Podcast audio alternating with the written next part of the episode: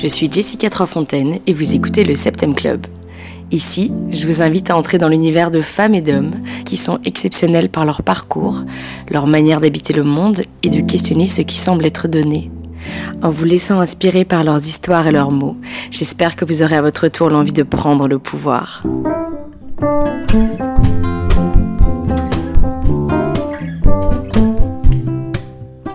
Aujourd'hui, j'ai le plaisir de recevoir Yannick Agnel. Yannick s'est distingué par une carrière de nageur particulièrement brillante. Il a notamment été double médaillé d'or aux Jeux Olympiques de Londres en 2012 et double champion du monde à Barcelone en 2013.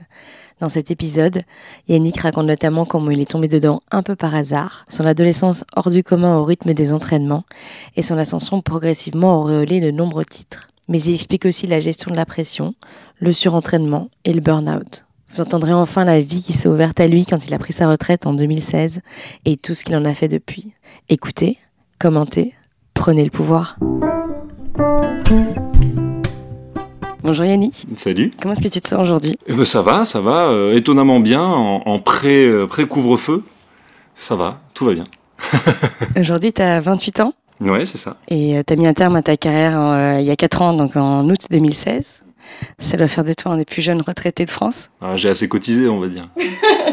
Est-ce que tu veux bien qu'on commence en nous racontant ton parcours et tu peux remonter aussi loin que ça semble utile? Ouais, euh, oh là, il y aurait pas mal de choses à raconter, je pense. Je suis pas du genre à, m'ennuyer. Je crois que c'est l'ennui qui m'aime pas, même, plutôt, plutôt que l'inverse. J'ai grandi dans une famille très très sportive. Donc on a été éduqué par le sport. À la base, c'était absolument pas la natation, c'était euh, le tennis, puisque mon père faisait beaucoup de tennis, euh, du foot comme à peu près un, gamin sur six euh, en France, et d'autres choses, du judo aussi, puisque je fais partie de la génération David Douillet. Tu vois, je suis né en 92, donc lui c'était son, heure de gloire, et donc j'ai rapidement arrêté quand on m'a expliqué qu'il fallait pas que je tombe et que en fait, ben, je je suis pas tombé, mais c'est tout ce que je faisais, si tu veux. Donc ils se sont dit bon, c'est peut-être pas fait pour lui. Le foot, pareil, je suis pas très sport collectif je comprenais pas pourquoi j'avais pas tout le temps la balle. Alors que tu dépassais tout le monde de deux têtes. Voilà, et c'est un peu ça le truc aussi, c'est que comme j'en jouais un petit peu, donc mes parents se sont dit bon, écoute, c'est peut-être pas fait pour lui, et ensuite ça, ça s'est frictionné entre le tennis et la natation, et, euh, comme j'arrêtais pas de prendre bulle sur bulle au, tennis, euh, ça m'a énervé, et du coup je, je, suis resté en natation, et puis tout s'est passé euh, assez bien. J'ai commencé à l'âge de 8 ans. la natation, si je dis pas de bêtises, parce que j'ai grandi dans le sud, donc à Nîmes, à côté de Montpellier, pas très loin de Montpellier. Et mes parents ont, eu la chance de, pouvoir faire construire euh, une piscine et il fallait absolument que j'apprenne à nager pour éviter de me noyer. Donc j'ai commencé dans le club, euh, un club de Nîmes qui s'appelle le Nautique Club Nîmois, que je salue. Euh, voilà, s'il y a des, membres qui nous écoutent. Et puis ça s'est tout de suite bien passé. Alors on m'a proposé loisirs ou compétitions et il se trouve que tous mes petits potes étaient dans, le, dans, le groupe compétition. Donc voilà, je me suis lancé là-dedans sans trop savoir ce dont il allait retourner. Et puis, et puis ça s'est bien passé quoi depuis la première compétition jusqu'à quasiment la dernière. C'était cool. Mais c'était un peu un rêve de gosse ou pas du tout? Hmm, C'est venu plus tard, je pense. Mais, mais, mais, effectivement, ça coïncidait à peu près avec. Euh, donc, euh, quand j'avais 8 ans, c'était les Jeux de Sydney en 2000 ça coïncidait un petit peu avec avec ce moment-là où si tu veux je, je, je regardais des types qui sont peut-être pas forcément connus du grand public mais qui s'appellent par exemple Jan Thorpe, Peter Van Band, etc. qui sont des grands grands champions de, de natation et, et comme tout gamin euh, quand il voit un truc cool euh, je me suis dit ah bah tiens j'ai envie d'être d'être dans la boîte mais comme ça aurait pu être euh, quelques mois auparavant archéologue égyptologue même j'avais appris un peu les, hiéroglyphes, tu vois, les cartouches euh, des, pharaons, etc. Comme ça pouvait être euh, astronome aussi. J'ai toujours été passionné d'astronomie. Donc voilà, plein de petits rêves. Et puis celui-là, il se trouve qu'il s'est concrétisé parce que j'ai eu la chance de découvrir un, domaine dans lequel j'étais un peu talentueux dès le départ. quoi. C'est ça, tu as commencé les compétitions et puis tu t'es fait prendre dans l'engrenage. Dans et donc tu as commencé à gagner. Et après la suite, ça se passe comment avec l'école, etc. Écoute, euh, ça s'est plutôt bien passé. En fait, j'ai eu la chance d'être relativement bien entouré. Déjà, ma famille qui m'a dit écoute Yannick euh, tu gagnes en natation c'est bien. Par contre euh, on transige pas sur euh, sur le côté scolaire. Donc jusqu'à mes 14-15 ans je suis resté à Nîmes. Ça se passait plutôt bien. Il y a eu le divorce de mes parents qui a rendu les choses un peu tumultueuses. Et dès que j'ai eu l'occasion de, de, m'éloigner un petit peu de prendre mon envol on va dire je l'ai fait. Ça a été à Nice pour le coup. Donc je suis parti quand j'avais 15 ans je crois 14 ou 15 ans à, à, Nice. Et ça s'est super bien passé quoi Ça s'est super bien passé. J'avais une sorte de, de, de, collège, lycée, tu sais, avec des classes sport-études, mais encore plus poussé que ça. À l'époque, on avait euh, ce qui était un truc qui était très en avance. Ils étaient vraiment très en avance sur leur, sur leur temps, ces gars. C'était le lycée Don Bosco, ça s'appelait. Donc c'est un truc salésien, tu sais, un peu où il fallait aller à la, à la messe euh, tous les samedis matins, mais je, les dimanches matins, pardon, mais je, on n'y allait jamais par chance. Euh, en fait, ils avaient euh, déjà à l'époque une sorte de plateforme en ligne où on pouvait récupérer les cours, etc., scanner, enfin un truc de dingue. T'allais jamais au cours, quoi. Ouais, j'y allais très très peu. Jusqu'à la terminale. Hein, en, terminale, j'avais 55-56, euh, je crois, demi-journée d'absence par trimestre en moyenne. Mais c'était quoi tes entraînements à ce moment-là, le rythme? Oh, Ça dépend. Hein. Quand j'avais 15 ans, c'était une à deux fois par jour. Et puis après, à partir d'un certain moment, c'est devenu deux fois par jour, tous les jours, même parfois le, dimanche. Ouais. Et c'est quoi ton adolescence dans ces cas-là? C'est quoi les amis, les amours? C'était plutôt cool. C'était plutôt cool. Euh, je, faisais partie d'une classe qui était une classe euh, sportive aussi, ou en tout cas avec des sportifs jusqu'à un certain moment aussi, pareil, jusqu'à la terminale, je crois. Donc euh, tous ces amis-là comprenaient mon quotidien, les professeurs comprenaient mon quotidien aussi, et donc je pouvais récupérer les cours seul à seul avec eux, par exemple. Donc c'était très très chouette. Euh, je dis pas qu'il n'y a pas eu quelques atermoiements, surtout sur la fin, parce que bon, bah, quand t'es plus là, tu sais, c'est le film où il lui dit en gros, un touriste aurait au moins pris des photos, tu sais, en appréciation, en commentaire, tu sais, dans ton, dans ton bulletin, j'avais à peu près les mêmes, les mêmes commentaires, mais bon, euh, ça va, je me, je me débrouillais pas trop mal. Et puis, euh, puis les amours, ça a été, euh, j'ai jamais été particulièrement un, grand séducteur, je crois, j'ai plutôt maladroit même, sûrement. Ça arrivé assez tard, j'ai eu ma première copine, mon, mon premier bisou, moi c'était, je sais pas, 17 ans, un truc comme ça, je pense. Ce qui est pas très très tôt pour un Français, j'imagine. Qu'est-ce que t'en dis? C'était quand le tien, toi? C'était un peu plus tôt, moi. Mais moi, j'ai grandi en Belgique, je pense qu'on est peut-être plus. les Belges, ils sont un peu plus. Euh, ils sont plus détendus. Ils sont plus détendus. Est-ce que tu as senti un moment charnière euh, Tu vois, un moment où tu t'es dit là, je sens que ça décolle pour moi et que vraiment je vais en faire ma carrière et que je vais. Oui, oui, je, je pense vers les 15-16 ans. 16 ans à peu près. Ça s'est pas fait d'un seul coup. Je me suis dit, ah ben là, tiens, je vais être champion olympique. Bien évidemment que ça reste dans un coin de ta tête, parce que c'est euh, paroxysme d'une carrière, de, surtout de nageur. La natation, c'est vraiment un sport olympique. Euh, donc c'est vraiment ce que tu peux faire de mieux. Mais je pense que ça s'est fait par étapes. La première, ça a été de partir à, à Nice, certainement. Enfin, avant ça, même quand j'étais à Nîmes, j'ai eu la chance d'avoir des titres, euh, tu vois, nationaux de mes catégories d'âge euh, quand j'étais à Nîmes. Et puis quand je suis parti, je me suis retrouvé dans un groupe avec des vraiment des champions, des, des championnes surtout, puisqu'il y avait à l'époque, et à son âme, Camille Muffin, hein, qui était déjà euh, super costaud, qui participait, tu vois, aux championnats d'Europe, etc. Donc ça a été un modèle pour moi rapidement. Et j'ai eu la chance de grandir et, de m'améliorer en ayant euh, à mes côtés des gens qui étaient un petit peu plus vieux que moi et qui soit gagnaient un peu en amont, donc ça me donnait encore plus envie, soit tâter le terrain et, débroussailler un peu le truc, et ça me permettait d'éviter certains écueils, comme aux Jeux Olympiques par exemple. Donc ça a toujours été très très chouette. Et donc je dirais ouais 15-16 ans, euh, là j'ai commencé à prendre conscience que même à l'international je pouvais faire quelque chose. Et plus ça va, plus mes chronos se rapprochaient des chronos des, seniors du coup des vrais, quoi. Donc euh, à partir de ce moment-là, je me suis dit, bon, bah écoute, il y a, peut-être quelque chose à jouer. Mais jusqu'à un an et demi, je dirais, avant les Jeux de, de Londres, là où, là où j'ai vraiment explosé, pour moi, c'était pas particulièrement envisageable d'être champion olympique, parce que je reste assez terre à terre. Parce que donc Londres, c'est en 2012. En 2010, ça avait déjà une plutôt bonne année, j'ai l'impression. Écoute, euh, pas dégueu, mais je vois que t'es bien renseigné. Euh. j'ai fait mes devoirs avant.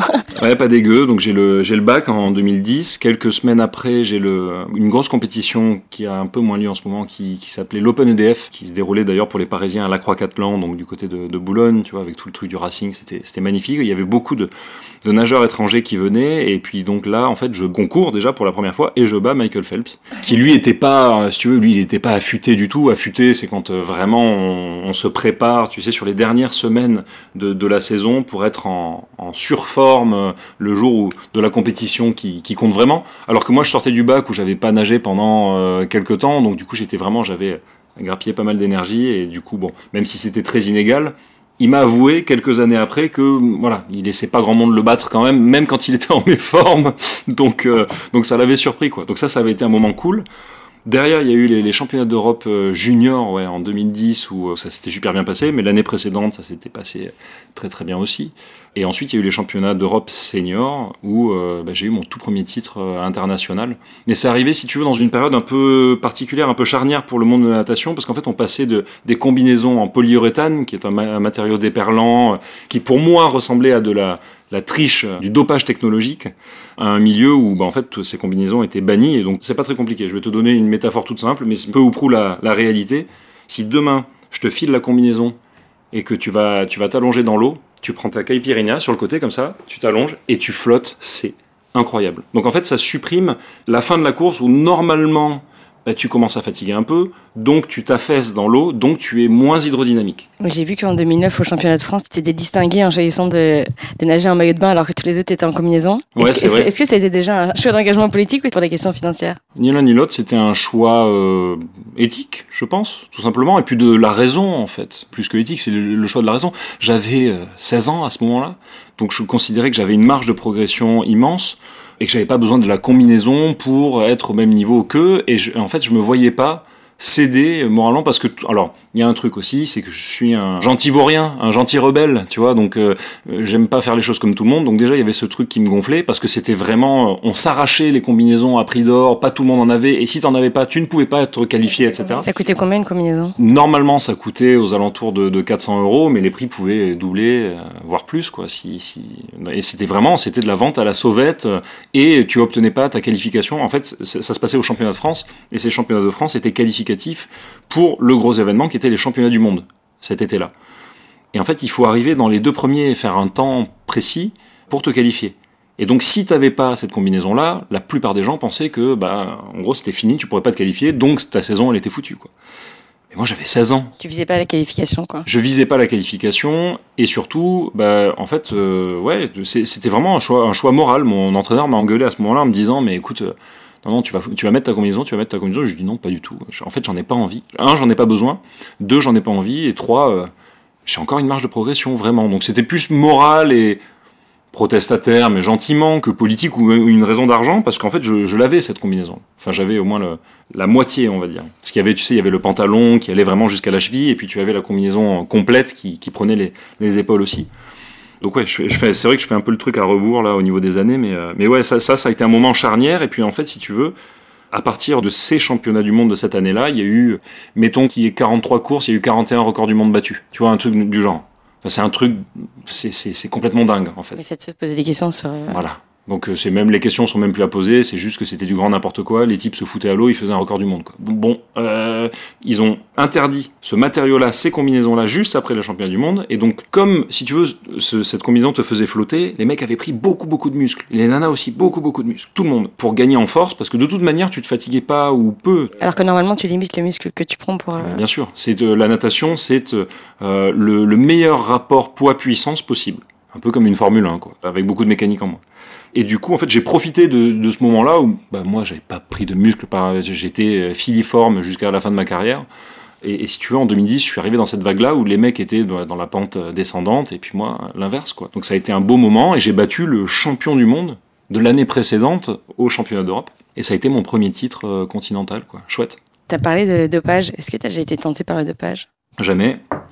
Jamais pour. Euh, bah, je, je pense que c'est mon éducation, et puis ma conscience aussi. Mes parents m'ont toujours répété euh, est-ce que tu préfères être premier et pas pouvoir te regarder dans une glace ou être deuxième et être, être fier de ce que tu as fait? Je pense que la question s'impose d'elle-même, tu vois. La question est vite répondue. la question est vite répondue, comme dirait euh, le grand philosophe. Euh, mais c'est vrai, c'est vrai. Alors, tu sais, c'est marrant que tu parles de ça. Je, prends souvent cet exemple-là, je, me répète pas mal, mais, parce que ça m'a vraiment marqué. Le jour où j'ai touché la plaque, où je, suis devenu champion olympique sur le, le, 200 mètres nage libre, donc en juillet 2012 à Londres, une des premières pensées qui m'a traversé l'esprit, c'est ah ben en fait on peut le faire sans être sans être chargé en fait. On peut vraiment devenir champion olympique sans être dopé. Mais c'est pas normal, tu vois, de penser comme ça, mais c'est une réalité.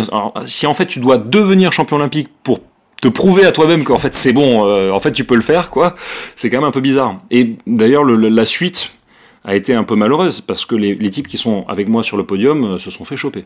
C'est quand même compliqué tout ça. Et d'un autre côté, tu peux pas concourir toutes les semaines en te disant le mec à côté de moi il est peut-être dopé, enfin tu vas devenir complètement parano, ça va toi ça va parasiter ta performance, ça va te pourrir tes journées et, c'est pas bon quoi. Donc euh, je me suis toujours positionné assez clairement euh, sur le dopage. Moi, le seul truc que les gens allaient trouver dans mes veines, c'était du Nutella, hein, 3-4 tartines euh, tous les matins. Mais ouais, en, dehors de ça, je trouve qu'on fait, on n'est pas assez sévère en fait au niveau des sanctions, tout simplement. On n'est pas assez sévère au niveau des sanctions. Et d'un autre côté, là, tu parlais de, d'engagement politique euh, tout à l'heure. Ça, c'est une décision qui est très politique. C'est-à-dire que quand tu as du dopage d'État, comme ça a été le cas prouvé en Russie, etc., comment est-ce que tu fais? Est-ce que tu bannis tout un pays et, donc tu prives certains athlètes qui, eux, sont propres et qui concourent pour ce même pays euh, de, leur place et de leur chance, de leur vie, tu vois, de participer au jeu et peut-être de gagner? Est-ce que bah, tu punis tout le monde à la fois C'est quand même un peu, un peu compliqué tout ça. Tu parlais de. Je vais rebondir sur tes tartines au Nutella. je suppose que vous étiez quand même très contrôlé. apparemment pas, vu que tu parles de ça, mais au niveau de la nutrition quand tu t'entraînais euh, Alors, tu veux que je te dise un truc qui va peut-être pas te plaire, mais c'est une réalité. Les filles étaient beaucoup plus contrôlées que les garçons. En fait, les garçons pouvaient manger quand même à peu près ce qu'on voulait. Et donc moi, c'était beaucoup de, beaucoup de junk food. Beaucoup, beaucoup. Et on, vous laissait faire tant que les résultats étaient là, quoi Ouais, tant que les résultats étaient là. Et puis surtout, en fait, on brûlait tellement de calories. Un repas pour nous, ça avait l'équivalent de ouais, 4-5 euh, menus Maxi Best of Big Mac, quoi. En termes de calories, hein. un menu Maxi Best of Big Mac, ça doit être quoi? Ça doit être 900, 900 et quelques calories. Et nous, on en bouffait... Euh, ouais, minimum 8-9 000 par jour, je pense, un truc comme ça. Après, au-delà des calories, il y a quand même les... il y a différents types de calories. Tu penses pas que ça avait une mauvaise influence sur euh, tes performances? Je pense pas. À partir d'un certain âge, oui, mais quand t'es gamin comme ça, alors je, je bouffais pas que ça, hein, attention on se le permettait largement parce que de toute manière, on brûlait, on brûlait tout ça euh, allègrement. Et parce que tu as toutes ces heures euh, d'entraînement, tu as aussi besoin d'avoir des soupapes de temps en temps, de, savoir te faire plaisir et de pouvoir relâcher la pression. Ce qui est d'ailleurs euh, rigolo parce que souvent on a l'image de la sportive ou du sportif qui est extrêmement fêtard aussi. Toute l'image que parfois les, soirées des Jeux Olympiques, euh, où on te donne le nombre de, de, de, centaines de milliers de capotes euh, qui sont distribuées, etc. Tout le monde, tout le monde hallucine. Mais la réalité, c'est que en fait, tu as des gens qui sont euh, des, Aphrodites et des Adonis dans la, force de l'âge, qui en fait s'entraînent 6 à 8 heures par jour, qui sont sous pression constante et qui là, bon, bah en fait et cette fenêtre, elle est, elle est assez restreinte. Donc, bah, évidemment qu'à ce moment-là, tu as, quelques excès. Et comment ça se passe après, quand tu arrêtes Tu peux pas continuer à bouffer 50 000 packs par jour? Non, alors j'ai arrêté de bouffer. Après, c'est à toi de me dire. Je pense j'ai perdu quelques kilos pendant le, confinement et je vais, je vais continuer d'en perdre un peu. Mais, euh, mais effectivement, il faut faire beaucoup plus attention. Alors, ça dépend de la manière dont tu as arrêté, aussi, beaucoup. Ça dépend du rapport que tu entretiens avec le sport, toujours, après l'arrêt de ta carrière. Bon, j'ai pas une aversion particulière euh, pour le sport, ni pour la natation, ni pour le reste. Je suis très bien avec ça, mais par contre, en fait, j'ai tellement de choses à explorer à côté que, pour être très très honnête, j'en fais euh, sporadiquement et, et c'est tout. Ou alors, quand mes potes me disent, allez viens, on va faire un foot, on va faire un ci, on va faire un ça, j'y vais avec avec plaisir, mais voilà, je préfère euh, m'a donné euh, à tous ceux à quoi j'ai pas eu le temps de, de, gratter un petit peu, que ça soit la, la lecture, euh, l'écriture, euh, la musique, le reste en fait, toute, toute la vie autour. Donc comment on gère? Moi ça va. J'ai l'impression que ça va. Le jour où vraiment je me dirais là ça va plus du tout, je, je reviendrai, je recommencerai, j'aurai un régime très très strict, etc. Je pense que c'est beaucoup plus dur d'arrêter quand par exemple on, on, on est obligé d'arrêter. Par exemple sur une blessure, il y a ce petit truc de, d'acceptation aussi, de se dire euh, c'est dur quoi, c'est dur parce que j'aurais pu, j'aurais pu, j'aurais pu, et, en fait on m'a arrêté, c'est pas mon choix. Alors que moi ça a vraiment été mon choix. Je me suis dit écoute, bon là j'ai vu ce que j'avais à voir, le cycle il est terminé, maintenant j'ai envie d'avoir. Il y avait pas une, enfin j'ai, un peu fait mes devoirs comme je te disais avant que comme qui t'arrive. Je t'ai entendu dire une fois que tu avais fait un burn-out euh, vers la fin. Oui tout à fait, tout à fait. En, en 2014 et j'ai arrêté en 2016. J'ai, j'ai tiré sur la corde, tiré sur la corde parce que je savais pas que c'était un burn-out à ce moment-là. Personne m'a parlé de burn-out euh, particulièrement. Euh, j'ai toujours été quelqu'un qui dormait euh, très peu et qui s'entraînait beaucoup. Et je me suis beaucoup trop entraîné et j'ai trop peu dormi. Et donc en fait, ça m'est tombé sur la figure. Alors l'histoire est beaucoup plus compliquée que ça. C'est-à-dire que je suis parti aux États-Unis à un moment donné où vraiment ça n'allait plus du tout avec mon club à Nice, surtout avec mon entraîneur particulièrement qui était un peu euh, manipulateur. Le mot que j'avais en tête, c'était pervers narcissique, mais ça a tellement été utilisé que. Mais, il y avait un petit peu ce truc-là. On avait la trouille d'aller lui demander euh, tous les soirs à quelle heure serait l'entraînement le lendemain matin, quoi. Tous les soirs, tous les soirs, tous les soirs pendant quasiment dix ans. Donc, euh, imagine le genre de relation que, que tu entretiens avec une personne comme ça, qui te fout la trouille, en fait, tout simplement. Avec qui j'ai quasiment rien partagé. J'ai partagé des très bons moments, euh, si veux, sportifs, et c'est un technicien hors pair, mais humainement, c'était autre chose. Donc euh, j'imagine qu'il a évolué depuis, en tout cas c'est ce que je lui souhaite. Je sais qu'il a eu un gamin, euh, donc, euh, donc voilà, on, est parti chacun avec nos propres armes, en, empruntant nos propres chemins, et, moi ça m'a mené jusqu'aux US ouais, à ce moment-là, où le système était complètement différent, mais où en fait j'avais l'impression d'avoir eu de la chance euh, une chance inouïe de, de, de, saisir cette seconde chance. Et je me, voilà, je me disais qu'il fallait absolument pas que je la rate. Et donc tous les jours, je me butais à l'entraînement euh, comme pas possible. Et à la fin, ça a mené à vraiment un vrai burn-out. C'est-à-dire que le matin, je me suis levé et en fait, au lieu d'être à 100%, ben, j'étais à 70%. J'avais l'impression qu'il y avait une sorte de, plafond de verre qui, et que c'était plus atteignable. Et, et j'ai vécu des moments très très compliqués. Et même quand je suis rentré en France et que j'ai nagé à Mulhouse après sur les, les deux dernières années, s'il y a des gens qui ont fait un burn-out et qui nous écoutent, euh, ils ont peut-être vécu euh, ce, ce, ce, type de, de moment affreux où j'avais l'impression d'avoir vraiment des, des murs de, invisibles autour de moi, d'être tétanisé, de plus pouvoir sortir de mon lit, de plus pouvoir bouger. Euh, je savais pas ce que c'était, si tu veux. Et je me suis fait une violence, mais, mais incroyable pour quand même aller dans l'eau, quand même m'entraîner, etc. Alors que j'étais énergétiquement, j'étais, j'étais à la rue, quoi. Et quelques mois plus tard, j'ai lu en fait un, type qui donc avait fait un burn-out, mais là dans un milieu euh, socio-professionnel, tu vois. Et en fait, le type avait eu cette histoire de mur de verre, euh, de mur invisible, quand il était sur le quai du métro. Et en fait, il a jamais pu rentrer dans le métro, quoi. Il est rentré chez lui, il a dit stop, terminé, quoi. Et c'est moi, c'est vraiment ce que j'ai vécu à ce moment-là. Donc en fait, j'ai tiré en, en ayant connaissance de de, tout ça. J'ai tiré jusqu'au jeu parce que je me suis dit c'est dommage quand même d'être à un an et demi des jeux. C'est quand même le, le, but de tout sportif. Et j'avais envie de refaire les jeux parce que c'était une belle expérience malgré tout. Mais t'as quand même eu la médaille de bronze, non? Pas au jeu en, 2016, non. Mais, euh, mais pendant toute cette période de, de burn-out, ouais, ouais, j'ai eu. Euh, bah, c'était au, au, championnat d'Europe en 2014 à Berlin, si je dis pas de bêtises. J'ai quand même eu une médaille de bronze, mais qui pour moi était un résultat euh, pas bien du tout, quoi pour être politiquement correct. tu parlais du fait que tu dormais peu, etc. parce que tu faisais des insomnies ouais. ou est-ce que je... Insomnie, j'ai du mal à mettre le cerveau sur euh, off. Et on vous faisait pas voir de psy à l'époque? Non, c'était pas, pas vraiment en vogue. Il n'y a pas d'accompagnement psychologique, quoi. Non, non, c'était pas en vogue. Le... Alors, pour une simple et bonne raison, c'est que, notamment en France, et c'est toujours le cas, ça commence un peu à, à, à changer, mais il y a quand même beaucoup d'a priori sur les psys. Pas qu'en sport d'ailleurs, hein. quand on va voir un psy, c'est qu'on est fou.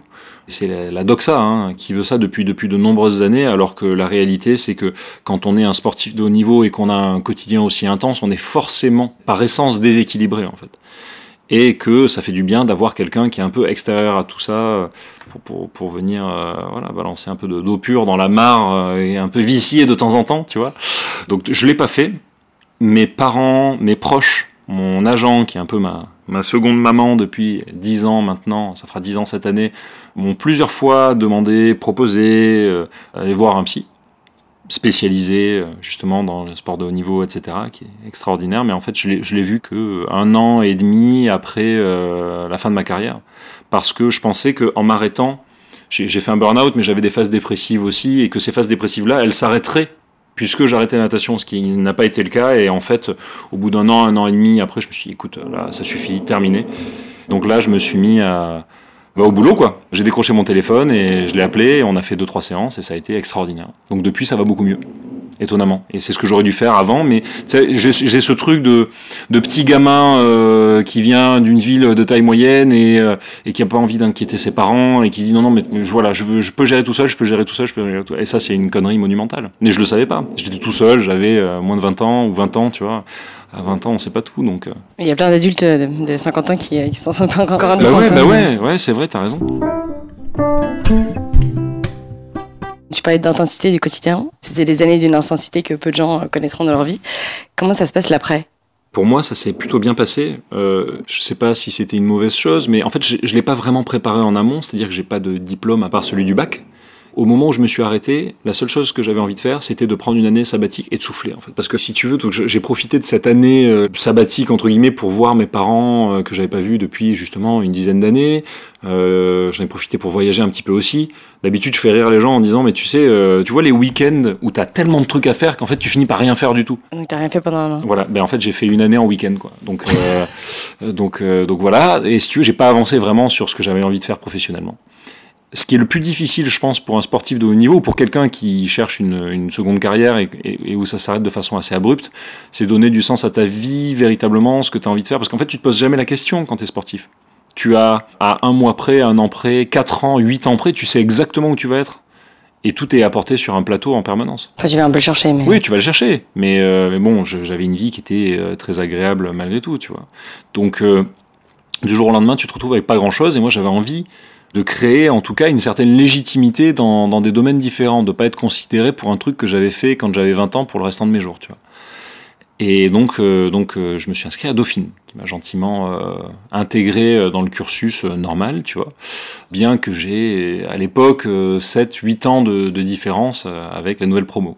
Et ça a été super enrichissant pendant 6 mois. Et au bout de 6 mois, je me suis dit, en fait, qu'est-ce que je fous là? Je peux, largement apporter beaucoup plus à, la société et, même à mon équilibre perso si je reste pas le cul vissé sur une chaise pendant les 5 prochaines années.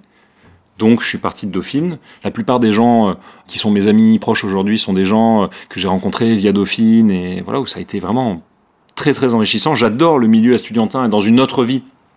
Je suis sûrement professeur de fac euh, sur un sujet particulier, j'en sais rien, moi la socio, la philo, un truc du genre. Enfin, que des métiers où, où tu finis pas dans un appart du 16e arrondissement de 300 mètres carrés, tu vois. Et depuis, en fait, j'ai compris un truc, c'est que à partir du moment où je me suis arrêté, si tu veux, tous mes sponsors quasiment m'ont lâché, plus ou moins. Et moi, j'avais pas de projet particulier à leur proposer. Et en fait, euh, je me suis rendu compte qu'à partir du moment où toi, tu as un projet, où toi, tu souhaites entreprendre, et que c'est toi qui décroches le téléphone, ben les gens sont super contents et, euh, et que la médaille d'or aux Jeux Olympiques, c'est un sacré diplôme quand même. Et donc ça a permis d'ouvrir des portes sur beaucoup de projets différents et les, gens m'ont écouté et m'ont fait confiance. Et je, je, les en remercierai jamais assez parce que ça n'a pas été euh, une mince affaire au début.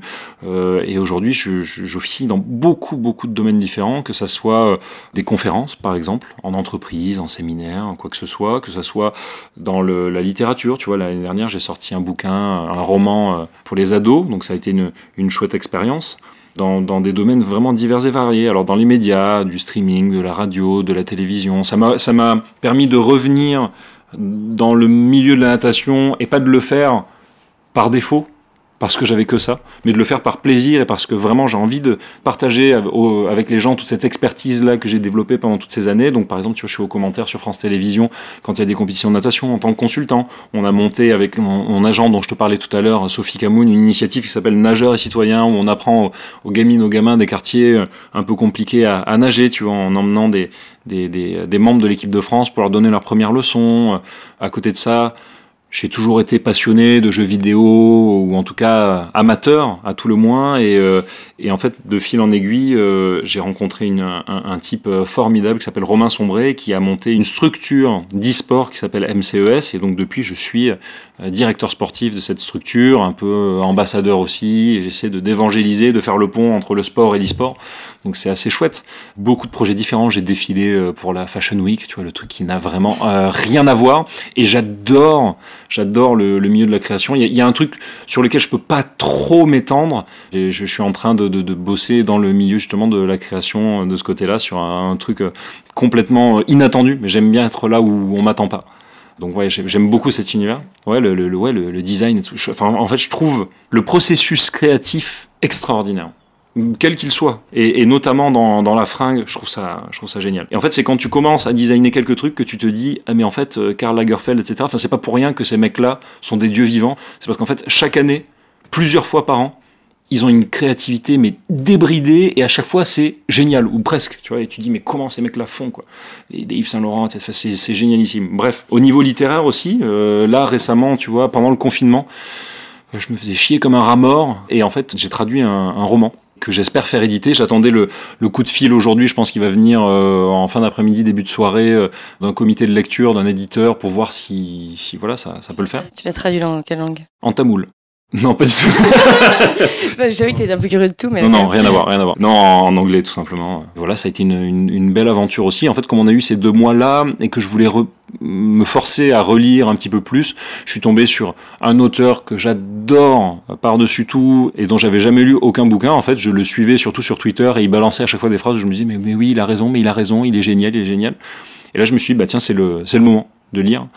Et je me suis rendu compte que ce type-là est traduit dans 25 langues. C'est un pont en fait de la littérature, du récit de voyage, un peu à la Sylvain Tesson, tu vois, pour les anglo-saxons, et qu'il avait jamais été traduit en français. Je me suis dit, bah écoute, pourquoi pas moi? Donc je vais essayer, même si je sais pas du tout mon métier, et même si j'ai probablement pas un anglais particulièrement léché, mais écoute, je vais mettre, je vais mettre du cœur à l'ouvrage et puis on verra. Donc, euh, donc voilà, c'est un type qui s'appelle Pico Ayer, et le bouquin que j'ai traduit s'appelle The Lady and the Monk, et ça parle de son voyage à lui. Euh, son séjour d'une de, d'une année euh, au Japon, où en fait il, a frotté les silex de la société euh, occidentale et, euh, et nippone et ça fait un petit peu des étincelles, c'est assez, assez rigolo et où il a rencontré en fait la femme de sa vie là-bas à la fin des années 80, à une époque où la place de la femme dans la société était en encore plus compliqué qu'aujourd'hui. Et Dieu sait qu'aujourd'hui, au Japon, c'est toujours pas facile. Tu sais, c'est une société qui est très patriarcale, où elles sont un peu engoncées dans leur rôle de, de mère au foyer et de on t'autorise à faire tes études, mais une fois que tu as fait les études, hop, c'est à la cuisine, tu vois. Et elles se battent contre ça, mais c'est pas facile. Tu te bats contre une société entière. Et d'ailleurs, c'est rigolo parce que euh, toute la littérature maintenant à succès là-bas, c'est une littérature qui est très féminine et où euh, souvent c'est la mère célibataire, tu sais, contre vents et marées, euh, dépressive, euh, et qui doit bosser et jongler avec les enfants, etc. Enfin, il y a beaucoup de ça. Et en fait, les, les personnages masculins sont très un peu évincés, absents. Pas forcément méchants, tu vois, ils ont pas forcément le mauvais rôle, mais voilà, ils sont là, ils se laissent porter par le flot de l'histoire et vraiment celles qui portent la société, celles qui portent l'histoire, c'est les femmes. C'est les femmes qui prennent le pouvoir. Bah ouais, ouais, il y, y, a un petit peu de ça. Alors tu vois, c'était déjà le cas à la fin des années 80, ça l'est encore plus maintenant. Mais euh, en tout cas, là-bas, euh, ça va euh, lentement. Ça va lentement. Est-ce que tu te dis féministe? Pareil, ça c'est un mot qui est super usité, qui est, qui, est, un peu balancé à toutes les sauces. Moi, je suis pour un truc, je suis pour que les gens arrêtent les a priori, arrêtent les carcans, arrêtent les cases et que peu importe qui on est, on puisse être en mesure de devenir qui on doit devenir sans être jugé et sans avoir des bâtons dans les roues. Et là, il y a encore deux, trois trucs à travailler. Donc, je pense que ça veut dire être féministe dans la mesure où les femmes ont souvent euh, des places qui leur sont refusées et, des choses pour lesquelles elles doivent se battre. Après, il y a des domaines dans lesquels je me reconnais pas forcément. Tu vois, le, le, les fémènes, etc., c'est moins mon dada. L'égalité, c'est un concept qui est un peu particulier. Moi, j'aime bien le concept, mais même entre les hommes et les hommes, hein. il y a plus que ça en fait. Il y a le, le, le milieu euh, social dans lequel tu nais. Je suis bien placé pour le savoir. Tu vois, j'arrive à Paris, euh, bon, euh, t'es considéré comme un provincial. Tu vois, il y a, y tellement de trucs à la fois. Il y a ta couleur de peau, ta religion, souvent. Tu vois, il y a, plein de trucs qui, qui s'amoncellent. En fait, je, je, suis pour que les gens, qu'il y ait une équité entre les gens et qu'on ait une, une égalité devant la personne qu'on a envie de devenir. Si, si un, si un mec demain décide d'être euh, d'être homme au foyer, je vois pas pourquoi il devrait être décrié ou, ou qu'on devrait se foutre de sa gueule. Et, et si une femme a envie de, de l'être aussi, je vois pas pourquoi ce serait un problème. Et inversement, euh, si euh, elle a envie de bosser et, et d'être d'aller au plus haut niveau, après, le, le seul problème, c'est qu'il y, y, a des domaines où il y a un effet de meute un peu, tu sais, masculin et où c'est vachement difficile de, de s'en sortir. J'ai eu la chance de pratiquer un sport où c'est pas le cas, où c'est très mixte. Euh, mais il y a des sports, et, tu vois, je te parlais de l'e-sport, du jeu vidéo. Le jeu vidéo, c'est très masculin. Et je me suis battu depuis le début pour qu'on puisse avoir des équipes mixtes, etc. La réalité, c'est que c'est plus compliqué que ça. C'est beaucoup plus compliqué que ça, parce qu'en fait, euh, bah, il y a peu de filles, parce que rapidement, euh, la société où les garçons leur disent non, va jouer à mon petit poney, euh, tu vois, c'est plutôt pour toi, tu vois. Euh, et les, dernières filles qui restent, euh, dès que les mecs savent que c'est une fille, tu vois, ça va être bah, la discrimination un petit peu, ça va être, c'est lourdingue, quoi. C'est lourdingue, donc. Bah, faut, ça passe par l'éducation, je pense. Ça passe par l'éducation, l'acceptation de que les gens n'ont pas forcément les mêmes schémas que toi et que tous ensemble, on devrait être capable, voilà, de devenir les gens qu'on a envie de devenir, tout simplement. Chez Septem, on crée des vêtements pour aider les femmes et les hommes à prendre le pouvoir sur leur vie. Qu'est-ce que ça veut dire pour toi, prendre le pouvoir? Je ne sais pas si je suis quelqu'un de pouvoir particulièrement. Pour l'avoir touché peut-être un peu du bout des doigts, tu vois, à travers la notoriété, à travers euh, peut-être l'argent, euh, la position sociale, etc. Hum, alors c'est, ça va peut-être pas être le, tu vois, le sujet du podcast ou pas faire plaisir, mais je pense que pas tout le monde est, est apte justement à, à avoir le pouvoir entre ses mains. Tu connais jamais une personne jusqu'à ce que tu lui aies donné euh, le pouvoir. Tu vois ce que je veux dire? Même au plus petit niveau, hein, il y a des gens, dès qu'ils passent manager de machin, ils se sentent plus pissés. Ah, tu vois, c'est du grand n'importe quoi. Euh, dans le milieu de la natation, c'était pareil. J'étais obligé de rappeler souvent à des gens que, en fait, on faisait que faire des allers-retours dans une baignoire géante, qu'il faut pas se prendre la tronche, tu vois. À la limite, tu trouves le vaccin contre le sida ou des trucs comme ça, ou contre le coronavirus, en ce moment, ça nous aiderait beaucoup. Pourquoi pas? Mais ouais, c'est euh, une notion qui est un petit peu particulière. Alors je pense que prendre le pouvoir sur euh, sur soi-même et, se permettre des choses qu'on qu'on se permettrait pas euh, justement parce qu'il y a peut-être des normes sociales ou des a priori ou une culture ou une éducation qui qui, qui t'inhibe un petit peu. Je pense que c'est plutôt dans ce sens-là que tu l'entends. Mais mais le mot pouvoir, hein, il est souvent synonyme de alors sans lui, on n'aurait pas des, des, des, beaux romans et des beaux films, et, et sans lui, on n'aurait peut-être pas aussi euh, euh, un nombre de guerres incalculables et, et des morts et, des, des, mauvaises choses. Donc euh, il y a beaucoup de choses que le mot pouvoir charrie. Comment est-ce que tu as vécu la médiatisation Plutôt bien, je pense. J'ai l'impression d'être plutôt un bon client, donc donc c'est plutôt cool. Et j'ai jamais vraiment joué un rôle tu vois, il y en a, beaucoup qui mettent un masque, etc. Et ça, c'est le pire des trucs parce que, bien évidemment, que tu vas pas dire tout ce qui te passe par la tête quand tu es en interview. Euh, voilà, il faut faire attention. Il faut être, euh, faut être aussi exemplaire, tu vois, pour les, pour les gamins euh, qui regardent, etc. Je, trouve que c'est important en tant que sportif de haut niveau. Après, en tant qu'artiste qui fait du rock'n'roll, j'en sais rien, tu vois, c'est un autre genre d'exemple. Mais je l'ai plutôt bien vécu. Après, je suis content que les gens m'aient reconnu pour euh, ce que j'avais réussi dans mon domaine euh, en particulier, pour mon expertise. Mais la notoriété pour la notoriété, ça, ça m'intéresse pas. Je rêverais d'être un Daft Punk. Je trouve que c'est super intelligent, tu vois. Que ces mecs-là puissent se balader dans la rue sans être euh, particulièrement embêtés. Non pas que ça embête, parce que en fait, ça me sert beaucoup autre part aussi. La, la médiatisation m'a beaucoup servi parce que je suis quelqu'un de très très introverti, comme ça ne se voit pas. C'est pas évident. Ouais, tu vois. Pourtant, c'est le cas. Et donc, en fait, je, je, c'est une, c'est une débauche d'énergie au quotidien pour justement, parce que j'ai l'habitude depuis maintenant mes 14-15 ans de répondre et voilà quoi. Mais en fait, c'est génial d'avoir cette médiatisation-là et d'être grand aussi, étonnamment, parce que les gens viennent plus facilement vers toi. Et donc, du coup, c'est un brise-glace incroyable dans les relations humaines. Et il y a des gens que j'aurais jamais pu aborder euh, euh de ma vie qui, eux, sont venus me voir en me disant Hé, hey, tu serais pas machin? Tu mesures combien? 2,02. Euh, mais, euh, mais ouais, donc tu vois, ça, ça, joue un petit peu aussi et ça m'a permis, euh, comme le sport d'ailleurs, d'être moins recroquevillé un petit peu, moins sur moi et, et moins timide jusqu'à mes 16-17 ans. J'étais moi le nez dans mes bouquins, le Walkman dans la poche, les écouteurs et terminé quoi. Hein, je parlais quasiment à personne, vraiment. Hein, J'étais très effacé, très studieux et, et puis ouais, je pense que ça m'a, ça a joué, ça a joué. Après J'essaie de m'en servir maintenant de la médiatisation pour des causes que je pense être justes et qui sont en, en phase avec ce que, ce que moi je ressens aussi. Le fil rouge de ma vie pendant un moment donné, ça a été la performance, ça a été la natation, et maintenant j'ai l'impression que c'est plutôt le, le, partage avec les gens, de, de passer des émotions, de passer, d'essayer de passer du sens aussi, tu vois, quand je peux le faire.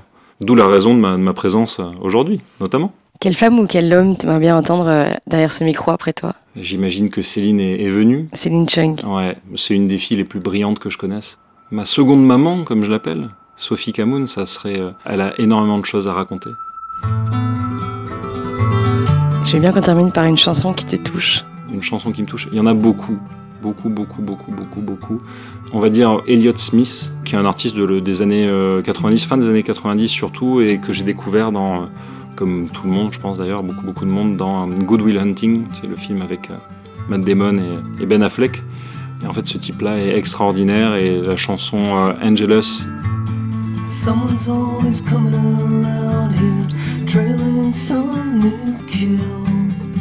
Incroyable, vraiment. Ce sont des chansons qui m'apaisent, qui me font du bien et je trouve qu'ils euh, me ressemblent bien. Tu sais, il y a un petit côté euh, indie de l'époque, juste à la guitare, un peu à la Eddie Vedder, tu sais, dans, dans, Into the Wild, tu vois, des trucs un peu comme ça. Ça, c'est très très chouette. Ouais. Merci beaucoup, Yannick. Et eh ben, merci à toi. So glad to meet you, Angela.